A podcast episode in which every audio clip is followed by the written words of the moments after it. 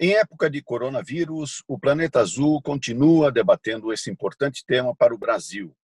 Na edição de hoje, temos uma participação especial, a participação de Christian Dunker, psicanalista e professor do Instituto de Psicologia da Universidade de São Paulo. Bem-vindo ao Planeta Azul, Christian. É um prazer, uma honra, Marco, estar com vocês e com os ouvintes mais uma vez. Christian Dunker, o país vive atualmente uma situação excepcional. Talvez em toda a nossa história, é, o Brasil nunca esteve é, às voltas com um caso tão é, importante que mobiliza a sociedade, os governos, as instituições. Como é que você analisa esse atual momento do ponto de vista do comportamento das pessoas? Como é que elas estão reagindo? Antes de tudo, eu queria ressaltar essa palavra que você usou, né, Marco? O, a excepcionalidade da situação. Vem de exceção, né? E exceção, ela sempre nos coloca eh, a questionar, a pensar qual é a regra que nos preside. Então, estamos uh, numa situação de confinamento, é muito importante respeitar esse confinamento, mas, do ponto de vista subjetivo, cada qual vai interpretar essa situação segundo suas próprias formas de funcionamento e de leitura de mundo. Então, para, para alguns, por mais que, que saibam que isso é uma recomendação fundamental Ministério da Saúde, seguida globalmente, vai, por um outro lado, eh, se deparar com sentimentos, com afetos, que entendem essa situação como uma contrariedade como uma espécie de castigo, como algo assim que tem um sentido outro que não aquele sanitário imediato. Né? Então, uh, a gente aprende desde, desde pequeno que a situação de isolamento é uma situação aparentada à punição. Né? Vai pensar no seu quarto. Ou então, você fez uma coisa errada, vá para a prisão. Né? Uh, a retirada do convívio é umas formas de punição mais é, instituídas entre nós. Né? Então, vamos precisar de um tempo de adaptação, vamos precisar de um tanto de, de tolerância com o outro e com nós mesmos para enfrentar essa, essa nova situação eh, nos dois processos fundamentais que ela, que ela envolve. Né? Em primeiro lugar, a confrontação com medo, com medo objetivo, é uma doença, uma doença letal. E, por outro lado, a confrontação com as nossas angústias, né, que já estavam aí. As nossas angústias de mundo, as nossas angústias que se ligam com, com conflitos, com uh, sofrimentos que já estavam em curso. Né? não nos preparamos assim para esse acontecimento. Ele, ele cortou né, as nossas vidas e provavelmente vai ser um acontecimento único nas nossas vidas. Do ponto de vista dessa percepção da sociedade e também de cada um, é, nós vemos diferentes reações. É, do ponto de vista de pessoas que dão menos peso à ciência, aquilo que está objetivamente colocado e acabam dando mais peso às suas próprias é, crenças. No caso, existem pessoas que querem depositar nas mãos de Deus é, a cura ou a, a, passagem desse momento para um momento melhor. A que, que você atribui esse tipo de comportamento ou de percepção? Eu tive um grande professor chamado Walter Cunha, professor de teoria da ciência e de psicologia experimental, e ele comparava o conhecimento com uma, uma bexiga dessas de, de aniversário. Ele dizia quando a gente começa a jornada, a bexiga está meio vazia. Mas a partir da escola, da civilização, da, das nossas experiências, a gente vai enchendo essa bexiga. Né? De tal forma que todo mundo olha assim para o acúmulo de coisas que a gente descobre, que a gente eh, inventa. Mas note que quando a bexiga vai aumentando, a superfície de contato com o que a gente não sabe vai aumentando também. Então, quanto mais ar você põe dentro dela, mais você descobre que há muito mais para saber. e que, consequentemente, você que se achava assim, possuidor de é, um grande domínio, porque comparativamente é uma grande aquisição, você descobre que você está assim sabendo cada vez menos. Né? Essa é a experiência, a aventura é, com o saber que a ciência traz para a gente. Né? Bom, para muitas pessoas, essa, esse contato com o não saber, esse contato com as coisas que para nós não tem sentido, esse contato com a, vastidão dos uh, espaços infinitos, dos silêncios infinitos, como dizia Pascal, é insuportável. Ou seja, a pessoa ela não aguenta é, aquilo que ela não consegue assim imediata e facilmente entender. Tá? Nessa situação, a gente tem uma resposta muito perigosa do ponto de vista subjetivo, mas também do ponto de vista social. Por quê? Porque a pessoa vai reduzir aquilo que é novo, aquilo que ela não consegue entender, a esquemas fáceis e simplificantes que ela já possui. E, em segundo lugar, ela, diante de algo que é inédito e sem precedentes, ela vai tomar uma atitude que Freud descreveu como uma atitude de negação. Ela vai dizer assim: olha, isso não está acontecendo. Ou isso que você vê aí diante dos seus olhos, eh, na verdade, é um truque, é um golpe, é uma farsa, é uma imaginação, é uma histeria. Né? de tal maneira que a pessoa não consegue, então, enfrentar e reconhecer a realidade adversa que ela tem diante de si. Bom, isso é péssimo, por quê? Porque a maneira que a gente tem de confirmar esta crença, que é em tudo o oposto da ciência, é procurar outros que confirmem essa mesma, esse mesmo auto-engano. Né? Então, tentar convencer os outros uh, de que simplesmente porque nós acreditamos em algo juntos, isso vai se tornar um pouquinho mais verdadeiro. Esse espírito negacionista, anticientífico, anticivilizatório, bar, uh, próprio da barbárie, ele já estava em curso no Brasil. Infelizmente, cada país, eh, ou felizmente, cada país teve que se deparar com o novo coronavírus a partir do seu próprio curso histórico. E nós estávamos nesse estado de negação dos fatos, né? de auto-engano coletivo e de divisão social. Portanto, não é surpreendente que, que exista uma atitude refratária, né? uma atitude perigosa no raiar do criminoso, que está assim negando isso que assim lhe contraria. É, dentro dessa divisão social que você comenta que já existia previamente à própria eleição de Jair Bolsonaro, nós podemos estender isso para uma situação mundial? Sim, é uma situação mundial que, como a gente começou a conversa, é uma situação de exceção e que toca não só na nossa moralidade, na nossa relação com, com o estrangeiro, com o outro, né? A gente vai tentar uh, tender a atribuir isso que nos foi mandado a, a aquela que, que é o nosso inimigo preferencial, sei lá, a China. Mas o essencial é que isso toca nas relações de produção. Isso toca na, na forma como nós circulamos as mercadorias, como nós produzimos valor, como nós operamos trocas materiais, simbólicas no interior do capitalismo. Então, esse momento de exceção é um momento em que você pode mais claramente visualizar a regra. Foi por aí que a gente começou. E a regra, a gente estava assim, é, hiperinflacionada. O valor né, das empresas, o valor das coisas, os objetos, né?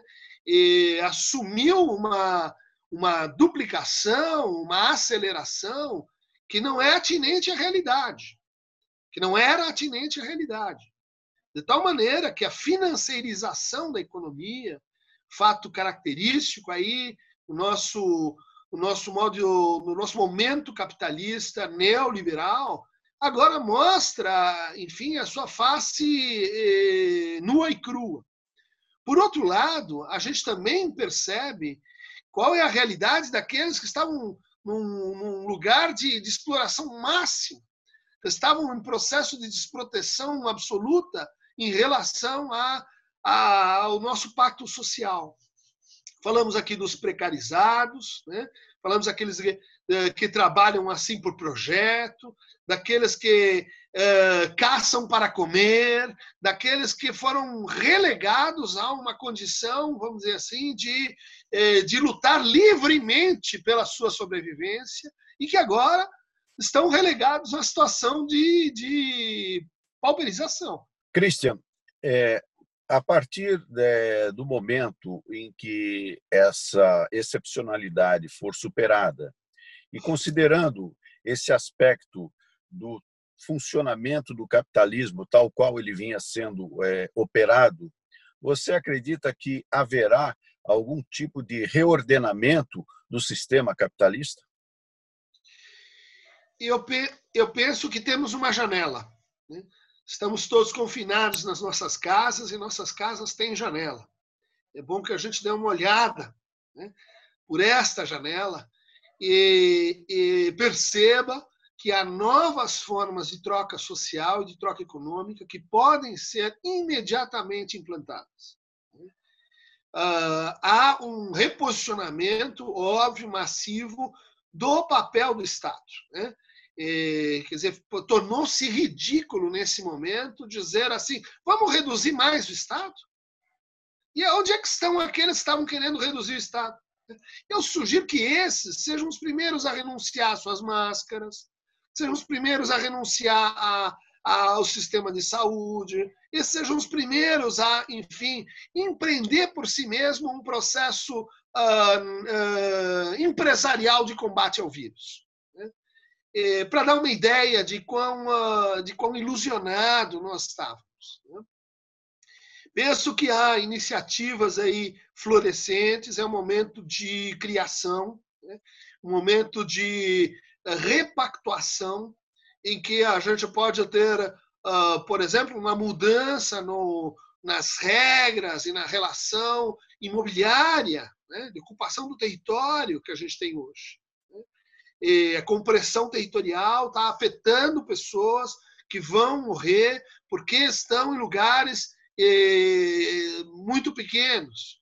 Do outro lado, a especulação imobiliária guarda um conjunto de imóveis fechados nas grandes metrópoles. Isso está errado.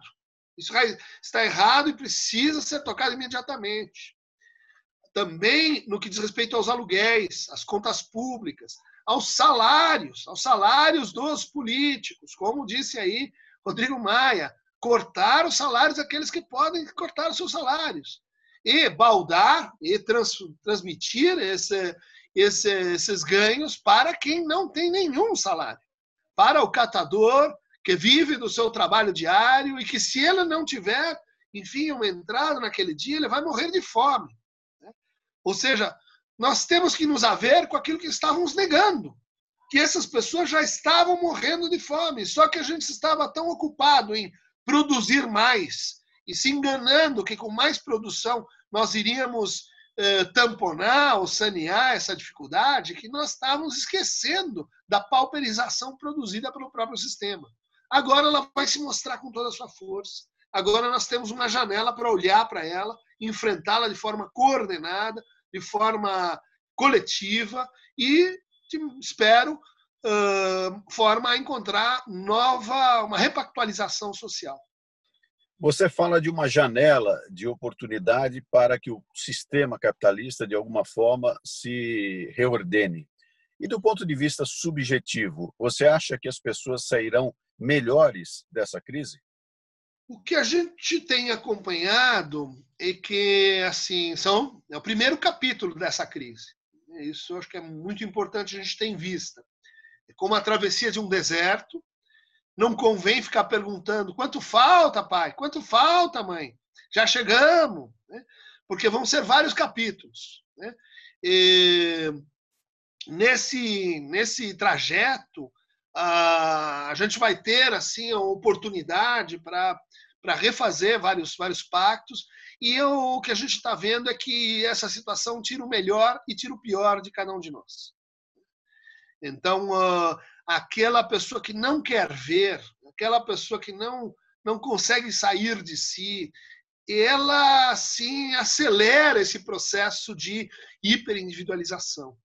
Aquela pessoa que uh, consegue se deixar afetar pelo que está acontecendo no mundo, na realidade, eh, lhe inspira um sentimento, sim, de desamparo, né, de perda, mas de solidariedade, de humildade, né, de assim um novo olhar sobre o mundo e sobre os outros. Né, eh, principalmente uma redução das nossas eh, narrativas ideológicas, né, de que tudo que nos acontece está assim pré-significado, pré-entendido, uh, por um conjunto de atores que a gente já sabe quais são. Não é bem assim.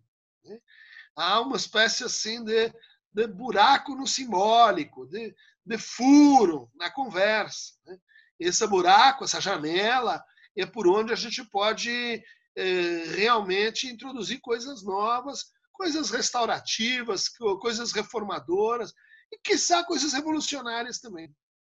Pegando essa última expressão sua, revolucionário, é, qual tem sido, é, nesse ambiente brasileiro de divisão social, o papel da oposição? Ela tem sabido cumprir é, é a sua tarefa? A oposição uh, está indo bem, uh, eu diria, na, na, no caminho estratégico, indo mal no caminho político. E com isso eu digo o seguinte: ela está dando corda né, para que o governo se enforque e está com isso diminuindo a consistência do lugar de oposição. Né? isso é uma estratégia que temporalmente está dando um razoável sucesso, né? porque a hora que assim a esquerda se retira um pouco da cena, a gente consegue ver o que é o bolsonarismo entregue a ele mesmo. É, na sua própria entropia, na sua própria devastação, na explicitação do seu discurso belicoso, antiambientalista, segregativo. Né? Isso tudo fica muito mais claro quando você diminui o efeito ringue, você diminui o efeito dualização. Então, do ponto de vista estratégico, até vai lá. O que não está muito legal é que a, o campo progressista não está conseguindo articular uma plataforma que consiga fazer o que nós precisamos nesse momento. Né? Dizer, por muito menos Dilma saiu do governo. É hora de Bolsonaro pedir a conta e ir embora. É preciso pensar como é que vamos fazer para tirar esta pessoa da presidência. Né? Isso se tornou óbvio, isso se tornou uma questão nacional, isso se tornou, é, vamos dizer assim, uma obviedade é, do ponto de vista da filosofia política. Vamos lembrar que desde a antiguidade existiam duas situações em que a tirania era assim um estado de governo legítimo. Né? E essas duas situações eram a guerra quando é melhor você ter um general no comando do que, do que um incauto, um tolo, né? e a epidemia, a peste. Porque nessa situação é melhor você ter pessoas que saibam cuidar, que saibam ler, que tenham uh, entendimento dos processos relativos à epidemiologia e à cura e à proteção dos cidadãos, do que propriamente né, manter a máquina em funcionamento o, o, o, discurso vazio e a convocação de milícias está se tornando cada vez mais assim um, um efeito secundário, um sintoma secundário desta, desse antigoverno. Né? Cristian, para encerrar a nossa entrevista, é, gostaria que você é, fizesse um comentário final a partir aí do seu sentimento, daquilo que você está vendo e como que você avalia esse futuro próximo? É um futuro de incerteza, indeterminação. Uh, é um futuro eh, que vai pôr à prova eh, muito da nossa relação com nós mesmos e com os outros. Né? E o mais difícil da gente suportar nessa, nessa é, condição de, de, recolhimento é a própria solidão. Né? São os nossos fantasmas, né? são as nossas inquietudes, são é tudo aquilo que a gente assim punha meio de lado em função do trabalho, né? em função do, olha, vamos, vamos fazendo as coisas, porque uma hora a gente para para pensar. Uma hora a gente para para pensar na vida, uma hora a gente para para pensar na morte, uma hora a gente para para pensar nos amigos queridos que a gente não fala mais, naqueles que estão em algum lugar uh, mais ou menos perdidos. É, uma hora a gente para para pensar. Quis a realidade que essa hora chegasse. Né? Portanto, é bom que faça isso com toda a profundidade. Pare para pensar, pare para pensar como é que chegamos aqui. Né? Pare para pensar, mas pensar direito. Pare para pensar nos seus temores, pare para pensar na finitude, pare para pensar em que tipo de legado você quer deixar, para que tipo de, eh, de mensagem você quer deixar. Por quê? Porque por mais que a gente precise se acalmar, né?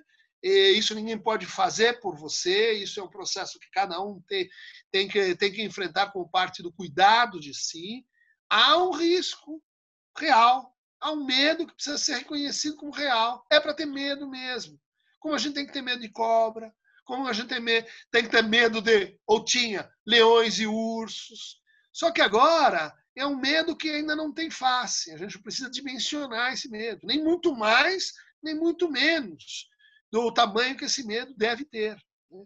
Para isso, é essencial duas coisas: a leitura do mundo, olhar para fora, olhar para o tamanho das coisas. E segundo, a leitura de si, olhar para dentro, olhar para seus desejos, olhar para seus sonhos, principalmente nessa hora recuperar a sua capacidade de sonhar. Nós estamos, obviamente, nos defendendo, só nos defendendo, né? só sobrevivendo. Sobrevivência passou a ser um grande valor. Né? Isso é importante, é assim que deve ser. O segundo capítulo é como vamos voltar a sonhar. Você me perguntou de política, eu vou te dizer, mais além da necropolítica que nós estamos vendo aí a céu aberto, eles vão matar as pessoas, né? e da biopolítica, né? que é, de certa forma, vamos controlar as pessoas, eh, pô-las em alguma lógica populacional. Mais além dessas duas formas de política, nós precisamos de uma oniro-política, uma capacidade, a restauração da nossa capacidade de sonhar. Tamo junto. Christian Dunker, agradeço muito a sua participação mais uma vez aqui no Planeta Azul. Christian Dunker é psicanalista e professor do Instituto de Psicologia da Universidade de São Paulo. Obrigado, Marco, todo o pessoal do Planeta Azul. Esperemos que o planeta fique ainda mais azul depois desse grande parênteses, desse intervalo que estamos vivendo.